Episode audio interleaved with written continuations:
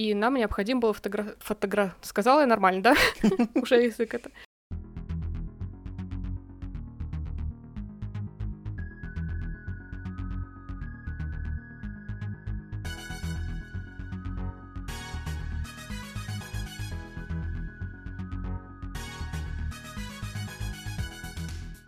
Всем привет! Привет! С вами книжный подкаст Reds and Heads. И мы его ведущие Маша и Игорь. Сегодняшний выпуск мы решили сделать с Пэшлом, потому что нам захотелось поговорить о внутренней кухне книгоиздания про которую у меня, как у сотрудника одного из издательств, часто спрашивают мои друзья, которые к книгам не имеют практически никакого отношения, за исключением того, что они их видят в магазинах, они их покупают, они их читают. Угу. И со стороны, мне кажется, эта область действительно выглядит интересно. Во всяком случае, когда я еще не работала в издательстве, мне было очень интересно а, узнать вообще, как ведется там работа на том же Netflix, как выпускают книжки, как а, редакторы выбирают эти книжки. То есть меня интересовало все а, касательно этой области.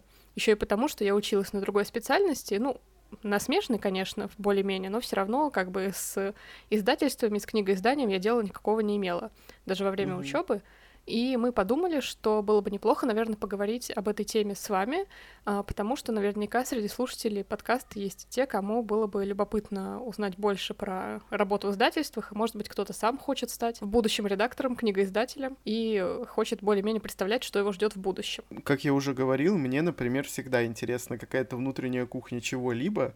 Конечно, когда эта тема тебя интересует, ну, там, допустим, книги, там, как производятся те же сериалы, вот Маша уже Netflix упомянула, и так mm-hmm. далее, это всегда интересно посмотреть, как там происходит эта работа, потому что иногда на это затрачивается огромное количество времени и в том числе еще и денег.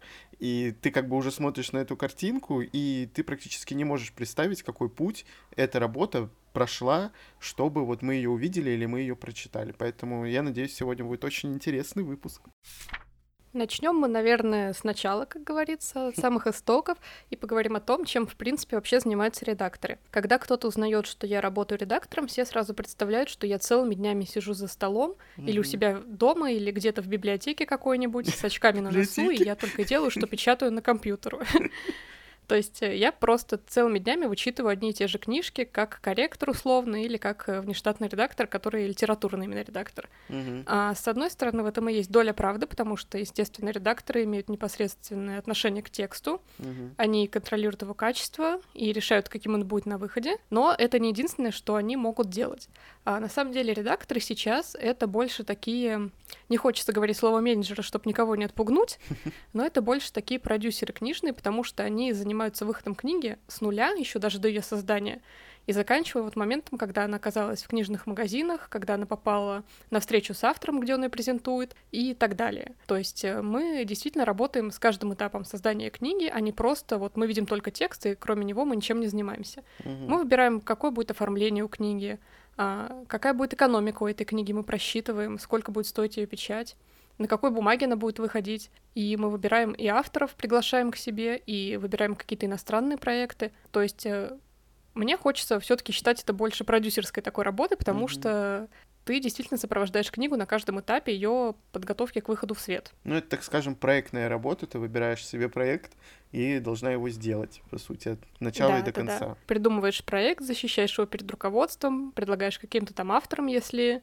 у тебя есть только идея книги, но нет готового текста.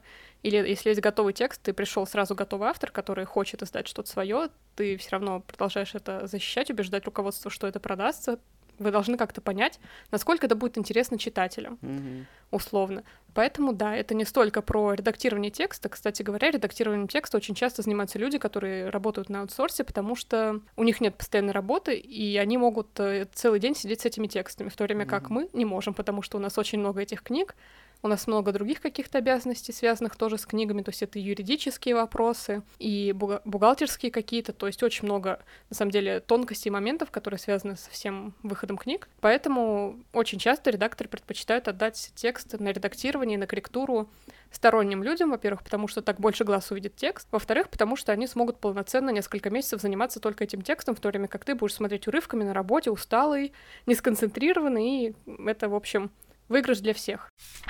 Я пока не познакомился с Машей, пока она мне не рассказала специфику своей работы, я и представлял, что реально редакторы сидят и действительно постоянно редактируют этот текст, то есть только с текстом. Я не знал, что редакторы занимаются именно выпуском книги, ну, от начала и до конца. И вот мой такой первый вопрос будет. У нас такое полуинтервью сегодня получается. Это, наверное, стоит поговорить про книжки, которые покупаются, права на них, да, иностранные, потому что на них еще больше времени и денег затрачивается, чем просто автор пришел такой, дал тебе книжку, нате, угу. выпускайте.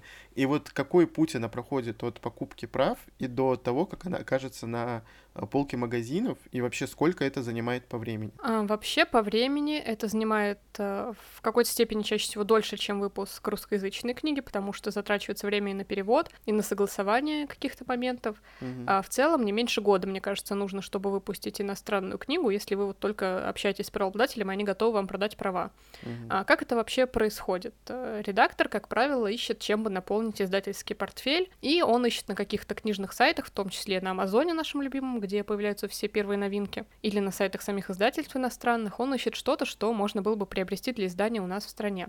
Угу. Бывает, правда, что и когда правообладатели иностранные издательства очень хорошо и долго с вами работают, они примерно знают, какую литературу вы выпускаете, они могут первые обратиться к вам с предложением, мол, а знаете, у нас вот скоро выйдет книга, мы пока об этом никому не сказали, не хотите ли вы ее купить? Если вы купите, мы вам там цену такую-то предложим и так далее. Mm. Вы сможете вместе с нами анонсировать, вместе одновременно выпустить. Ну, то есть это очень приятно, когда так происходит.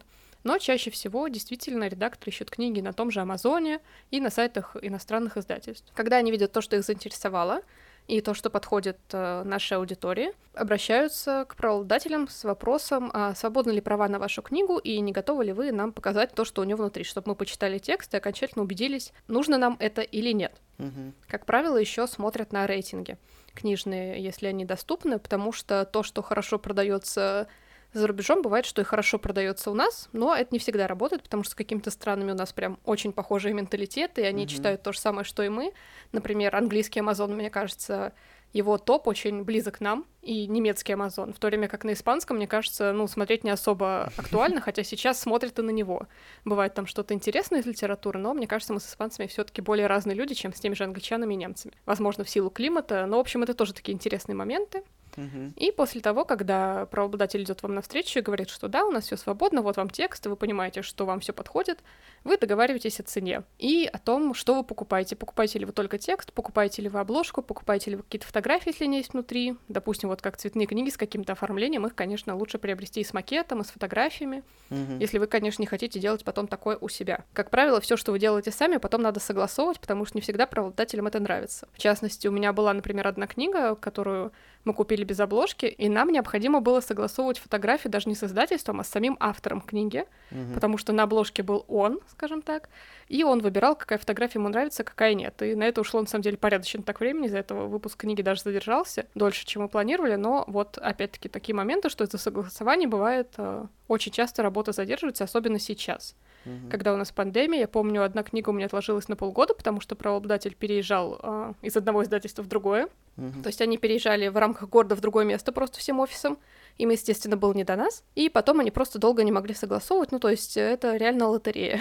Вы не знаете, насколько быстро правообладатели ответят. Очень хорошо, когда они прям в тот же день читают, смотрят, согласовывают и так далее. Но в целом надо быть готовым к тому, что вот в этом плане бывают задержки. После чего вы отдаете текст на перевод, и тут уже зависит от его объема, потому что чем больше текст, тем больше времени надо потратить на перевод. Как правило, это где-то, ну, полгода, а то и больше даже бывает, если очень большой текст. Естественно, после перевода этот текст смотрит редактор, дает текст на литературное редактирование, потому что переводчики, как мы раньше обсуждали, не писатели. Угу. Хотя, ну, конечно, не всегда, но в большинстве своем случаев они не обязаны знать русский язык идеально, и поэтому этот текст дополнительно нужно нужно учитывать. Ну и, конечно, учитывать так же, как корректором. А, желательно два, а то и все три раза, чтобы текст вышел как можно более чистый. После чего он верстается, при необходимости отправляется правообладателю на согласование, они могут даже читать перевод. У меня такое было, например, когда mm-hmm. сам автор читала весь перевод, потому что она знала русский, она сказала, что я, конечно, вам верю, но я хотела бы сама прочитать все, что вы там напишете, это тоже заняло какое-то время, поэтому надо заранее вот закладывать какие-то такие моменты а, в свой план, чтобы не было сюрпризов потом. Ну и параллельно со всем этим, естественно, разрабатывается обложка, которая при необходимости тоже согласовывается у правообладателя. Uh-huh. Конечно, в такой ситуации еще потом можно устроить опрос э, у книжных магазинов, чтобы понять, берут они эту книгу или нет, и при желании они могут повысить вам тираж, То есть они могут написать, что если они возьмут много, то вы можете выпустить книгу более большим тиражом, Мгм. ну и после чего она сдается в печать, где находится где-то полтора месяца в идеале, но в последнее время у нас большие задержки в типографиях из-за загруженности, к сожалению. И вообще сейчас э, так стало сложновато выпускать книги, потому что и с бумагой большие проблемы, и с курсом, честно говоря, ну и с тем, что типографии загружены под завязку, они банально не успевают э, печатать книги в срок, из-за чего уже, ну, ни одна книжка, я заметила, задержалась на рынке по причине загрузок типографий. Я еще знаю то, что есть защита книг и Да. защита плана, насколько я понимаю, и книга может быть даже уже готова. Ее перевод Да. готов, обложка готова, все готово, все, ее только осталось выпустить, права куплены, деньги потрачены, а по итогу книжка не выходит. Вот в чем может быть причина вообще этого дела? Да, бывает и такое, потому что на защите книг э, тот, кто одобряет выпуск а, той или иной продукции в свет, то он смотрит на аналоги, на то, что у нас сейчас продается, какие темы в мире популярны, насколько эта книга вообще востребована, по каким-то ключевым словам в том числе, Мгм. а, потому какое направление сейчас востребовано на нашем конкретном рынке. И действительно, если книга готова, но сейчас не ее период, скажем так, ее вполне могут отложить а, до лучших времен. А, в том числе и, например, до осени, потому что все классные вещи у нас, как вы заметили, выходят осенью из-за того, что очень много выставок в это время проходит. Это и Мгм. нонфикшн проходил осенью, и ММКВЯ в том числе. Ну и раньше еще осенью был Франкфурт. А, Это такая международная, самая большая книжная выставка, Мгм. куда издательства со всего мира собираются и едут э, общаться друг с другом, налаживать какие-то контакты, договоры, предлагать друг другу к выходу книги. И В общем, это очень борьба. интересное событие, да. И очень жаль, что, ну вот, с последними событиями в мире мы лишены таких возможностей, потому что это ну, классное единение, мне кажется, в области, когда Мгм. все специалисты реально соединяются. Не зря говорят, что издательский мир очень тесен. Ну и помимо того, что у нас случается откладывание выхода книги из-за того, что там не ее время сейчас, какие вообще сложности бывают в книгоиздательском деле? Конечно, их очень много, они разные.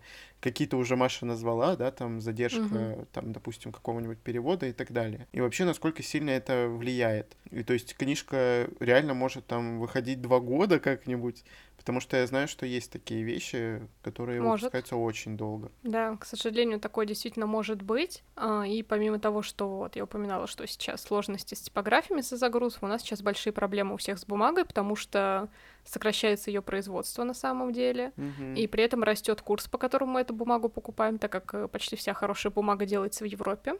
И мы заказываем ее оттуда. И из-за этого стало как-то сложнее заниматься выпуском книг, но не будем еще сбрасывать со счетов то, что у нас по-прежнему а, пандемия во всем мире действует. И на самом деле, когда она только началась, я очень боялась, что нас, наш рынок просто рухнет, потому что, в принципе, это и произошло. Из-за того, что все резко оказались а, сидеть по домам, а, очень вырос Netflix сразу, естественно, потому что чем еще заниматься дома и спасаться как-то от хандры. А, книжный магазин в тот момент, конечно, вроде пытались организовать доставку какую-то а, бесконтактную, но все равно это произошло не сразу. И вот за это время, где-то вот за первые 2-3 месяца самоизоляции у нас э, очень сильно просели книжные продажи. Прям невероятно. Мгм. И это было очень грустно, потому что даже сейчас, мне кажется, тяжело очень после этого восстановиться. Я даже читала какое-то исследование, где говорят, что, ну, в ближайшие пять лет мы даже на предыдущий уровень не вернемся, который вот был Мгм. до самоизоляции. А в целом во всем мире в бизнесе так сейчас. То есть э, человечеству придется очень много работать, чтобы достичь э, предыдущего уровня и снова расти, скажем так, во всех сферах бизнеса. И это очень грустно, потому что как будто вот у людей осталась привычка, что можно не покупать книги. И в целом у нас в стране очень мало покупают книг, несмотря на то, что мы тут с вами читаем много очень. а, там по 5-10 книг в месяц мы можем Мгм. читать. Все равно, оказывается, таких людей меньшинство. Хотя, когда я не работала в издательстве, мне казалось, что, ну, раз уж я читаю, и раз уж там много книжных блогеров каких-то, то все читают, но на самом деле реально это очень малое количество людей на самом деле. А, Поэтому недавно было исследование, что треть россиян не читает ни одной книги за год, и это на самом деле грустно, потому что раз они не читают, то, скорее всего, они не покупают. Собственно, это бизнес такой упадочный сейчас получается, потому что Книги в любом случае должны находить своего читателя. Если будет не для кого делать книги, то их делать, видимо, будет не нужно. И поэтому Мгм. сейчас, мне кажется, так процветает условно сам издат, который, например, появился на том же Литресе, или у издательств по требованию, как известная, например, платформа Т8, которая печатает книги. А, Мгм. потому что гораздо проще самим авторам обратиться вот к самоиздату, самим сверстать книжку как-то своими силами или заплатить кому-то небольшую денежку, и издать очень ограниченное количество книг для своих вот там знакомых, друзей, подписчиков, угу. чем пытаться пробиться в издательство, где все таки хотят заработать денег в том числе а, чтобы и автор получил денег, и чтобы само издательство получило денег за вот эти книги, потому что это все-таки в первую очередь бизнес, uh и бизнес вот не бывает таким благотворительным, в данном случае это больше коммерция. И издают сейчас, конечно, то, что лучше всего продается. Ну да, поэтому у нас некоторые серии забрасываются, потому что это просто-напросто невыгодно. Да и тираж да. у нас, мне кажется, две с половиной тысячи, ну до пяти, наверное, это уже бестселлер. Если он продался там за несколько месяцев, это, конечно, очень печальная ситуация, ну, у нас в стране. Mm-hmm. Я не знаю, конечно, какие тиражи в Америке, потому что они не пишут никогда тиражи нигде, у них на книжках вообще их нет. В Англии то же самое. Это как-то скрываются не от налогов, наверное. И хотелось бы, конечно, затронуть э, тот вопрос, что никто никогда не называет ни себестоимость, ни стоимость, по которой издательство может продавать книги магазинам, э, ну, потому что они же должны еще с этого заработать, да, угу. дело. И это, может быть, является какой-то коммерческой тайной или просто нет смысла говорить, потому что цены абсолютно разные. Ну и почему, естественно, они у нас сейчас так дорого стоят, помимо того, что бумага растет постоянно, на нее цена, это тоже очень грустно и печально. Ну, все магазины по-своему устанавливают цену, то есть, насколько я помню, многие издательства поэтому ушли с лабиринта, что там какая-то бешеная накрутка была в свое время, причем накрутка в пользу магазина, а не в пользу издательства. Uh-huh. Поэтому это такая вещь действительно непредсказуемая, с одной стороны. С другой, почему книги стали дороже? Опять-таки из-за того, что выросла цена на все материалы абсолютно, uh-huh. растут цены в типографиях, и особенно они, бывает, растут, если вы покупаете там иностранный какой-то проект, и они, естественно, называют цену в своей валюте, это доллары, евро и так далее. Uh-huh. И курс как бы наш, он тоже меняется, и не в лучшую для рубля сторону на самом деле. Поэтому чем дороже права, тем дороже в том числе бывает книга. Ну и чем дороже оформление, то есть если это беловодная бумага какая-то, а, с лаком на обложке, с фольгой на обложке, там, с цветным срезом и так далее, это все mm-hmm. плюс денежка к стоимости книги на самом деле. Это, с одной стороны, тоже сложность, потому что, будь наша воля, наверное, мы бы делали дешевые книги, чтобы все их покупали. Ну, Но никто не хочет на газетной бумаге, никто не хочет с простыми какими-то обложками, которые будут дешево стоить.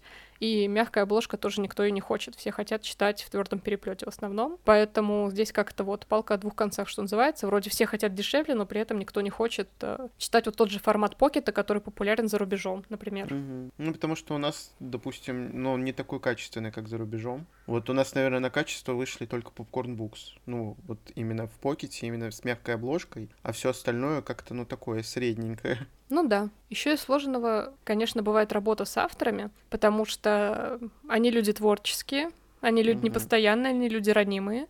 С авторами надо уметь в этом плане общаться. Им хочется знать, что э, их книга будет хорошей, востребованной, продающейся. Им хочется знать, что они не просто так потратили очень много времени на написание книги. Mm-hmm. Особенно если это какие-то там условно блогеры, которые пишут нонфикшн сейчас. Мне кажется, там вообще нужно просто всех уважать, всех любить, всех хвалить, потому что они вот очень ревностно относятся к этому продукту, потому что, с одной стороны, они считают, что это их мерч. Mm-hmm. И, в принципе, они правы. Но читатель, когда покупает книги, он смотрит не на то, что это мерч какого-то блогера, и он покупает его поддержку, а он покупает книгу с целью все таки что-то из нее получить. Mm-hmm. В большинстве своем даже поклонники блогера обычно так хотят, чтобы вот узнать, что их кумир там сделал что-то, ну, прям классное. И это не всегда работает на самом деле. Поэтому в этом плане может быть сложно, но мне кажется, как и вся работа с людьми в целом. Нужно уметь коммуницировать, нужно уметь общаться, договариваться, сразу честно рассказывать, какая бывает ситуация, а не обещать там золотые горы какие-то. Ну, да. ну и, конечно, помогает работать с книгой, потому что бывает, что у некоторых авторов, ну, тяжело идет текст, им нужна бывает помощь, и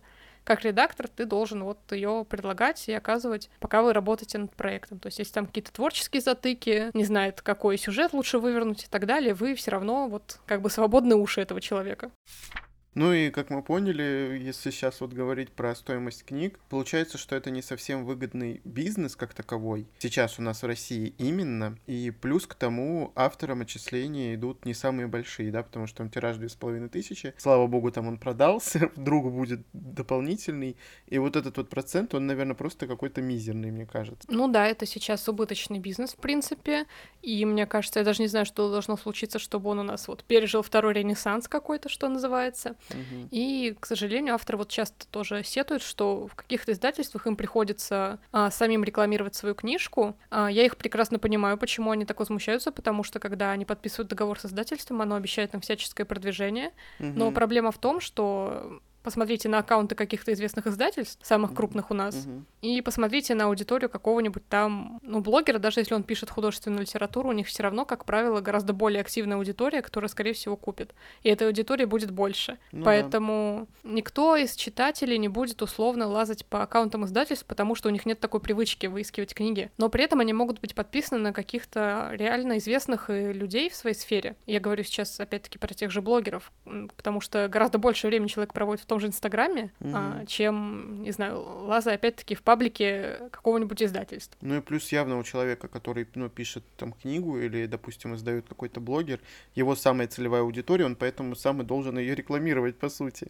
А, ну сколько там, ну, допустим, у какого-то издательства там 60 тысяч подписчиков в Инстаграме, и какая вот из, какой из этого процент вообще может заинтересоваться этой книгой? Мне кажется, самый минимальный, поэтому ну, да. каким образом издательство может рекламировать? Запустить таргет по всему интернету, и пожалуйста. Но мне кажется, у самого блогера есть этот таргет. Ну, то есть этот человек, он публичный.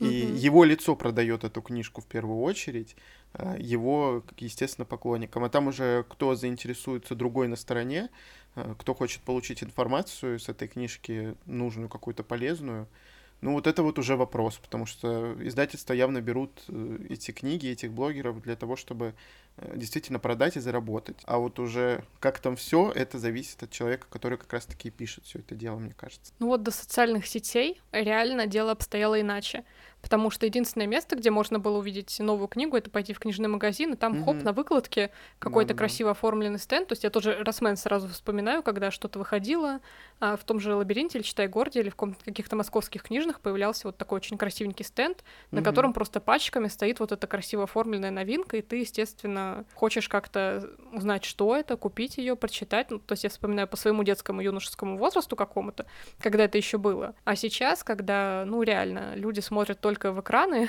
даже реклама на улицах как-то не спасет ситуацию там на автобусных остановках, на баннерах вот этих. Угу. Поэтому я вот прекрасно понимаю, почему авторы возмущаются, что им самим приходится прикладывать какие-то усилия, но с другой стороны, я другого выхода для них же и не вижу.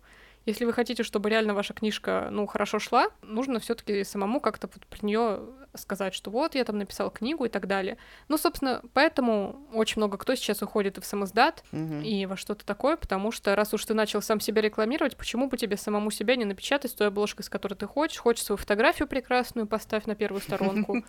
Хочешь, закажи там у любимого дизайнера или художника арт какой-то. Поэтому все в этом плане как-то ну, не то, что упрощается, но уходит вот из общей сферы к самому человеку из-за того, что все стали там инфлюенсерами условно. Ну и не забываем то, что книжки в сам издате стоят больше тысячи. Книжки в издательстве, ну, которые издадут уже со своими там запросами, она стоит, ну, до 500, может быть. Ну, ну да. 600, наверное, сейчас где-то. Вообще хотелось бы еще поговорить на тему, которую мы уже говорили. Почему у нас в России вообще вот эти вот серии существуют, и в них пихают максимальное количество книжек, а потом эта серия закрывается, и до свидания. Вот это вот, э, я не знаю, где только еще происходит, но только вот у нас, походу. Потому что в той же Америке издают вот книжку отдельно. Я понимаю, да, то, что вопрос того, что человек видит серию, у него уже там какой-то кредит доверия к ней есть, он уже там привык ее читать, допустим, но все равно это так странно.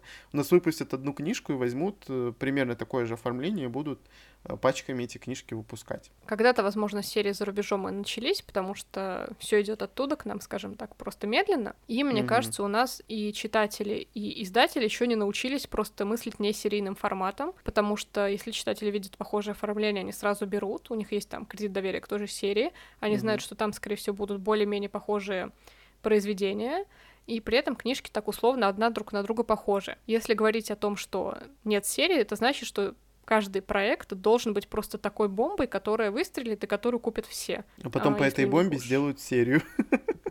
Ну, видимо, да. И я, на самом деле, как бы не знаю, как было бы даже лучше, как от этого формата уйти, потому что, опять-таки, большинство читателей в России, они читают мало. Mm, и конечно. они читают то, что знакомо, или то, что слишком громко гремит. А далеко не каждая книга становится бестселлером, потому что в издательствах у нас сейчас, ну, как бы такая политика условно, что за сумму от бестселлеров мы можем издать 10 обычных книжек обычных людей, условно. Мгм. Но будет из них вот один бестселлер, который окупит просто все остальные.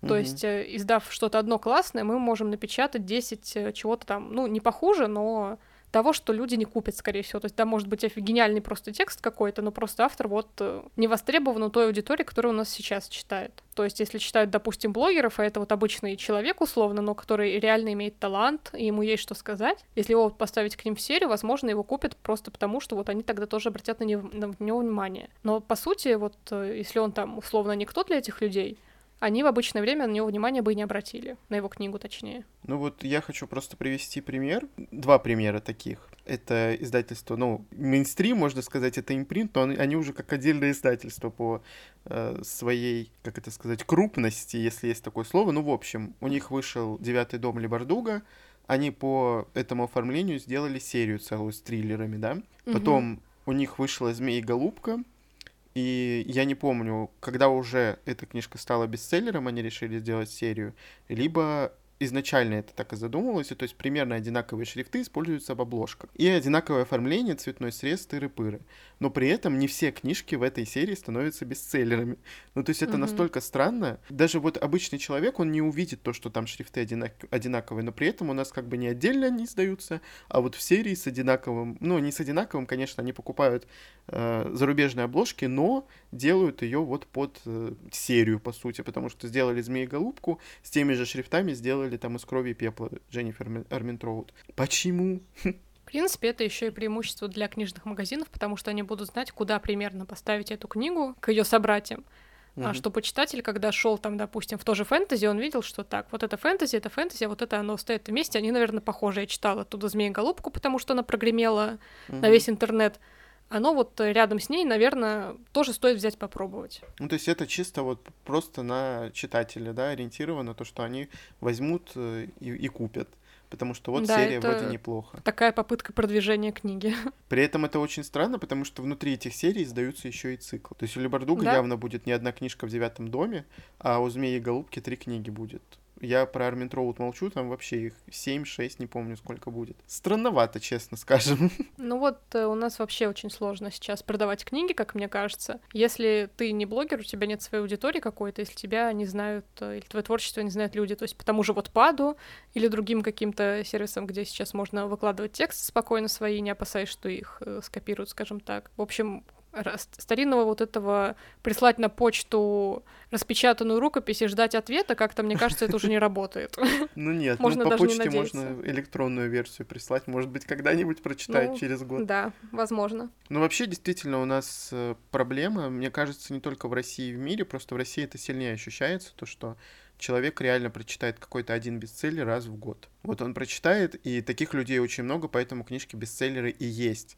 Потому что не масса читателей, которые все время читают, покупают эти книги, а тот, кто что-то увидел, кому-то что-то сказал, и вот эта одна книжка, он ее купил, и вот вам, пожалуйста, да, большое количество людей купили, это бестселлер. Ну смотри, я еще хочу сделать предположение. Не факт, что оно оправдается, потому что я за рубежом в издательстве не работала. А, те же американцы, которые издают там ту же Сару Джей Мас, допустим, не можем мы без нее ни одного выпуска, а, на английском языке читают миллиарды людей. Ну, в то время конечно, да. как э, на русском гораздо меньше, несмотря даже на то, что русский язык — это Россия и все страны СНГ, и Мгм. экспаты, которые там за рубежом, все равно э, гораздо-гораздо большее количество людей читают на английском, даже если это их не родной язык. И поэтому у них там совсем другие цифры по доходам от этих книг, и даже если они изданы не очень прям дорого, все равно у них э, книжки так стоят себе, ну, немало на самом деле. Ну, для нас много, для них не очень много. Ну, я в целом вот читала даже, что какие-то книги у них стоят дорого, и поэтому там популярнее те же электронные. Ну, еще а, они чем, например, специально нас. издают две версии, это в мягкой обложке и в твердом переплете. Конечно, многие покупают мягкой обложки явно. И, возможно, вот в этом плане тоже работает э, модель, что один бестселлер окупает там все остальные книги, которые могут действительно выходить и большими тиражами. Их тоже все равно будут, э, ну, может, не все покупать, но какое-то Мгм. количество людей будет, потому что вот один бестселлер там условно может покормить э, все остальные книжки. Менее продающиеся, скажем так. Ну да, Россию очень сложно сравнивать с другими странами, особенно англоязычными, потому что там еще мы не забываем, да, про покупку прав. Они очень много денег приносят явно. Там можно даже книжку не печатать. Вот вам купили права 30 стран, пожалуйста. Это большие все равно деньги получаются. Ну и книжки реально расходятся на английском языке по всему миру, по сути. Даже у нас продаются. Да. То есть их да. наши магазины, они тоже закупают. Поэтому, э, да, но в любом случае я вот говорю о том, что реально масса читателей читают одну книгу в год. Ну, это, конечно, условно, да. но все равно, ну, пять максимум. Дай бог, чтобы одну, потому что вот Маша сказала, что треть населения вообще ни одной не читает. И плюс у нас еще пиратство, да, доброе утро, и не все готовы, и не все да, могут заплатить да. деньги, поскольку у нас экономика явно не самая лучшая сейчас, особенно сейчас. Поэтому книжный бизнес такой очень сложный и не самый прибыльный именно в России, да и вообще, наверное, в любых маленьких странах. Это правда, к сожалению. Вообще хотелось бы еще задать вопрос один, который интересует больше всего меня, потому что это э, моя стезя, так скажем. Проблема покупки обложек э, ну, зарубежных, оригинальных. Все часто говорят, то, что почему там не оригинальная обложка, почему сделали свою. Понятно, что это намного дешевле. Выгоднее, естественно, сделать свою обложку, но вот как вообще издательство принимает решение? Покупать э, оригинал или делать свою? Вот на что делается ставка? На экономию или вот как-то просто какая-то другая причина есть? Ну, вообще это зависит, конечно, от редактора, который ведет эту книгу. Если он так все идеально прочитал, что ему покупка обложки вообще не сделает а, дыры в бюджете, скажем так, почему mm-hmm. бы нет? Можно, конечно, купить оригинальную, особенно если она хорошая какая-то. Бывает, кстати, что за рубежом обложки нам не нравятся. То есть они mm-hmm. не все делают что-то классное прям очень много каких-то посредственных обложек, тоже с плохим фотошопом. Вы не думаете, что только у нас ромфант там выглядит ужасно? Нет, это пошло как раз не от нас на самом деле. И бывает, что хочется действительно сделать свою обложку. А, скажу так, что у меня иногда наши обложки уходят в такую цену, из-за фотографий, из-за всего вот этого, uh-huh. что гораздо лучше было бы купить вот, наверное, иностранную и Просто вот поменять там шрифты, да, условно. Было бы дешевле, но иногда как бы бывает, что, например, мне кажется, вот эти популярные арты, артеры сейчас, которые в Инстаграме популярны, у них, скорее всего, бешеные цены за права на их арты, mm-hmm. именно по распространению за рубежом, скажем так что наши издательства, скорее всего, не готовы за такой арт платить. Но, возможно, вот сейчас это будет меняться, потому что, насколько я знаю, Freedom стала покупать а, какие-то обложки, которые рисуют именно артеры-блогеры, скажем mm-hmm. так. Я пока так, такое не покупала, но мне интересно будет посмотреть, э, выйдет в конечном итоге та книга или нет, на которую я думаю. Возможно, все действительно упирается только вот в цену, потому что если какие-то обложки стоят стандартно, условно, да, там какую-то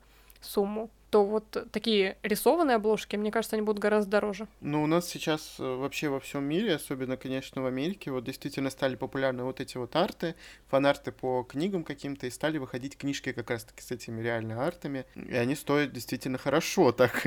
И у нас сейчас в России тоже много фэнтези выходит именно с артами на обложках. Я не знаю, насколько это, конечно, выгодно, потому что, ну, явно начинающий какой-то художник, он не будет запрашивать какую-то супер большую цену, угу. а вот уже который такой звездный, особенно вот после Мары и Морока, явно у человека, который рисовал эту обложку, возросла цена в несколько раз, сто процентов, как бы, как ни крути, в любом случае это будет дорого.